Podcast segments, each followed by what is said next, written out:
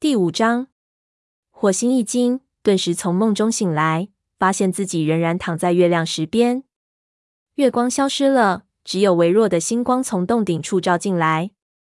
火星松了口气，但依稀能够嗅到梦里的血腥味，感觉到那粘稠滚烫的鲜血。他心里扑通直跳，摇摇晃晃站起来。炭毛也站起来冲他晃尾巴。火星真想把梦里的情形讲给他听。但他记得不许在母亲嘴说话的禁令。他迫不及待地抢在炭毛前面冲出隧道。火星循着自己留下的气味踪迹一路疾奔，觉得路程仿佛比进来时远了一倍。狭窄的隧道令他产生了一种被活埋的感觉。空气越来越沉闷，呼吸也渐渐不畅。无穷无尽的黑暗，似乎再怎么跑也看不到尽头。他仿佛掉进了充满血腥的黑暗陷阱。永远也不能自拔。就在他快受不了的时候，前方豁然开朗，火星嗖的一下冲出地面。夜空晦暗，月亮在稀薄的云雾中穿梭。火星的爪子深深抠进泥土里，身子不住的颤抖。过了一会儿，炭毛从洞口中跑了出来，他靠在火星身旁，帮助他稳定情绪。良久之后，火星的身体停止颤抖。呼吸也变得平稳了。炭毛问：“发生什么事了？难道你不知道吗？”“我知道仪式被打断了，我是通过那股血腥味判断出来的，可我不知道具体发生了什么。”炭毛摇了摇头，关切地看着火星，告诉我：“你拥有九条命和新名号了吗？”火星点点头。炭毛舒了口气：“这就好，其他的事先别管了，我们走吧。”火星累得挪不动脚步，但他一刻也不想在母亲嘴停留，摇摇晃晃的一步步爬下山。炭毛陪在他身旁，带着他专门捡容易走的路走，始终没有问他梦里的情景。随着距离母亲嘴越来越远，火星嘴里的血腥味也渐渐减弱。不过，他仍感到，就算自己连续洗一个月，也洗不掉身上残留的血腥味。他精疲力尽。走到一簇矮山楂树丛前，重重倒在里面。他说：“我得休息一下。”炭毛伏在他身旁，默默的为他舔梳皮毛。火星几次想向他倾吐，但话到嘴边又咽了回去。他害怕这件事会吓着他，就算他能解释蓝星预言的含义，可这也不过是多让一只猫为将来感到忧心而已。他还隐隐带有一丝侥幸心理，如果自己不说出来，这件事就有可能不会实现。这个梦是在诅咒他吗？意思是，就算他当上了族长，也于事无补。蓝星临死前曾说，他就是拯救族群的那把火。如果血河熄灭了火，族群又如何得救呢？火星在以往的梦中经常得到预示，因此他不敢掉以轻心。尤其是这一次，竟然出现在他的命名仪式上。炭毛说。如果你不想谈这件事，也没关系。火星的沉思被他的话打断，他将头贴在炭毛身上，缓缓地说：“请让我仔细考虑考虑。刚才这件事刚刚发生。”他打了个寒战，继续说：“炭毛，我有个秘密，以前从来没有告诉过别的猫，可有时我在梦里能够看到未来。”炭毛惊讶地说：“那太不寻常了。”一般来说，只有族长和医生才能和星族进行交流。我还从来没有听说过普通的武士也能在梦里得到预示呢。这种事情发生多久了？火星想起那个在森林里捉老鼠的梦，于是说：“我还在做宠物猫的时候就已经开始做这样的梦了。但我我不知道那些梦是不是来自于星族，毕竟他在进入丛林之前从不知道世界上还有星族这回事。”难道他们一直在关注他吗？炭毛若有所思地说：“所有的梦都是来自于星族。那些梦经常变为现实吗？”火星回答说：“是的，可有时实现的方式出乎我的意料。有的梦容易理解，但有的梦则含义颇深。那么你在思考刚才做的梦的时候，应该有些心理准备了。”炭毛舔了他一下，表示安慰。记住，火星，你并不孤单。如今你已经是一族之长，会从星族那里得到很多信息。我可以帮你解释梦里的征兆，想说多少随你便。火星很感激他的善解人意，不过他的话令他有些不适。也许他并不想和星族之间建立这种新的联系，他渴望能像从前一样无忧无虑的生活，和灰条一起出去捕猎，或者待在巢穴里和沙蜂聊天。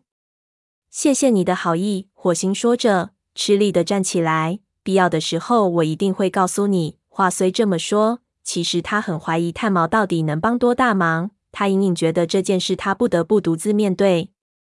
火星长叹了口气，说：“我们上路吧。”火星归心似箭，但他的体力早已消耗殆尽。自从发现那群恶狗，他一刻也没有消停过，几乎没有吃东西，睡得也很少。这次到月亮石接受九条性命，更是经历了非比寻常的痛苦。再加上梦里见到的恐怖情境，火星几乎心力憔悴。他越走越慢，心里也越来越忐忑不安。走过巴利居住的农田时，炭毛顶了顶他，说：“够了，火星。作为你的医生，我建议你好好休息一下。我们去看看巴利和乌爪是否在家。”好主意。火星确实撑不住了。两只猫小心谨慎地接近两腿动物的谷仓。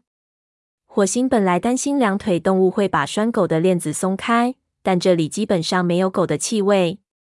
随着猫的气味越来越浓烈，火星看见一只健壮的黑白色公猫从谷仓门下的裂缝中钻了出来。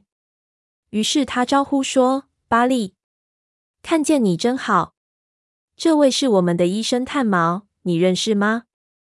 巴利点点头，说：“很高兴看到你，火星。”炭毛纠正说：“是火星，他现在是雷族族长了。”巴利吃惊的睁大眼睛，说：“恭喜恭喜！不过这也说明蓝星一定亡故了，真遗憾。”火星说：“他仍像活着时一样保护他的族群。”我猜其中必有故事。巴利说着，转身回到谷仓，乌爪必定想听听。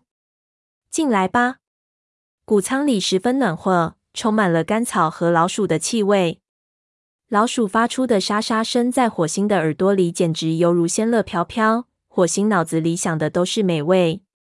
他咽了口咸水，说：“软和的铺垫可供睡觉，伸伸爪子便有吃不完的猎物。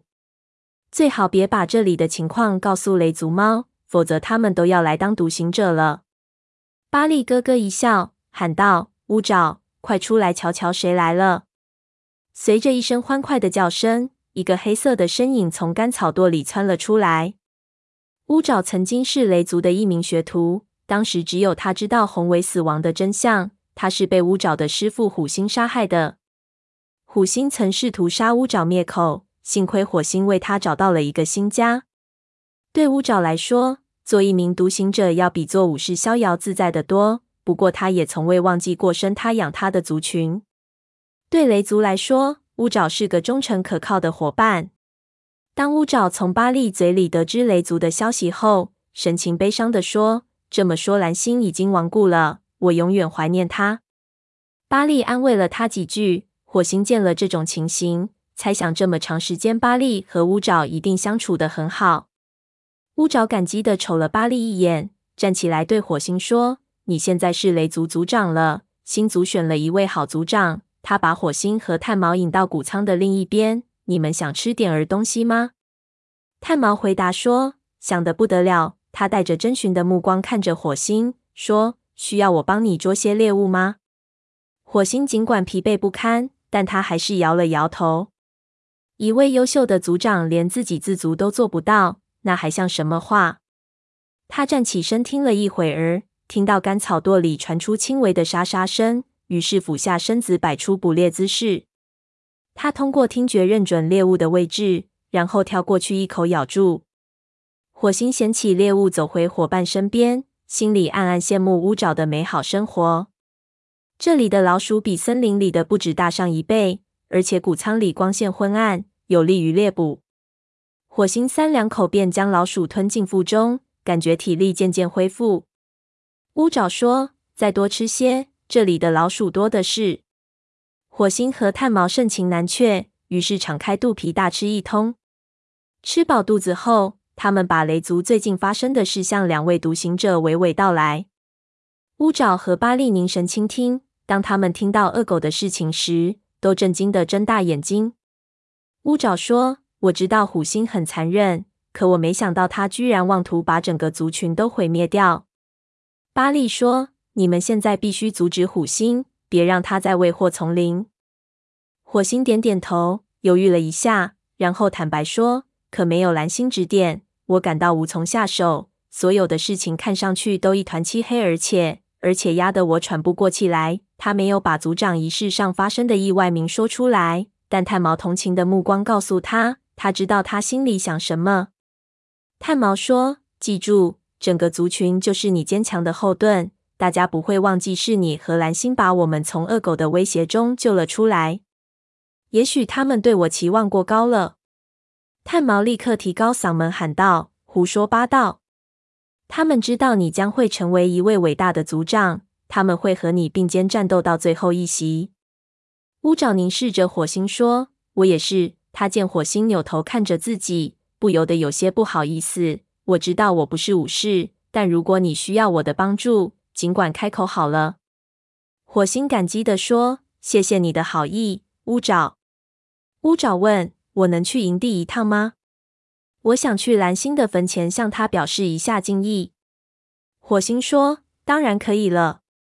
蓝星授予你自由出入雷族领地的权利，现在没有理由改变这一点。”乌爪低头行礼说：“谢谢你。”当他重新抬起头时，眼睛里充满了敬意。火星，你曾经救过我的命，我永远都报答不了你的大恩。如果虎星再找你们麻烦的话，我会很荣幸的与雷族武士们一起同他拼个你死我活。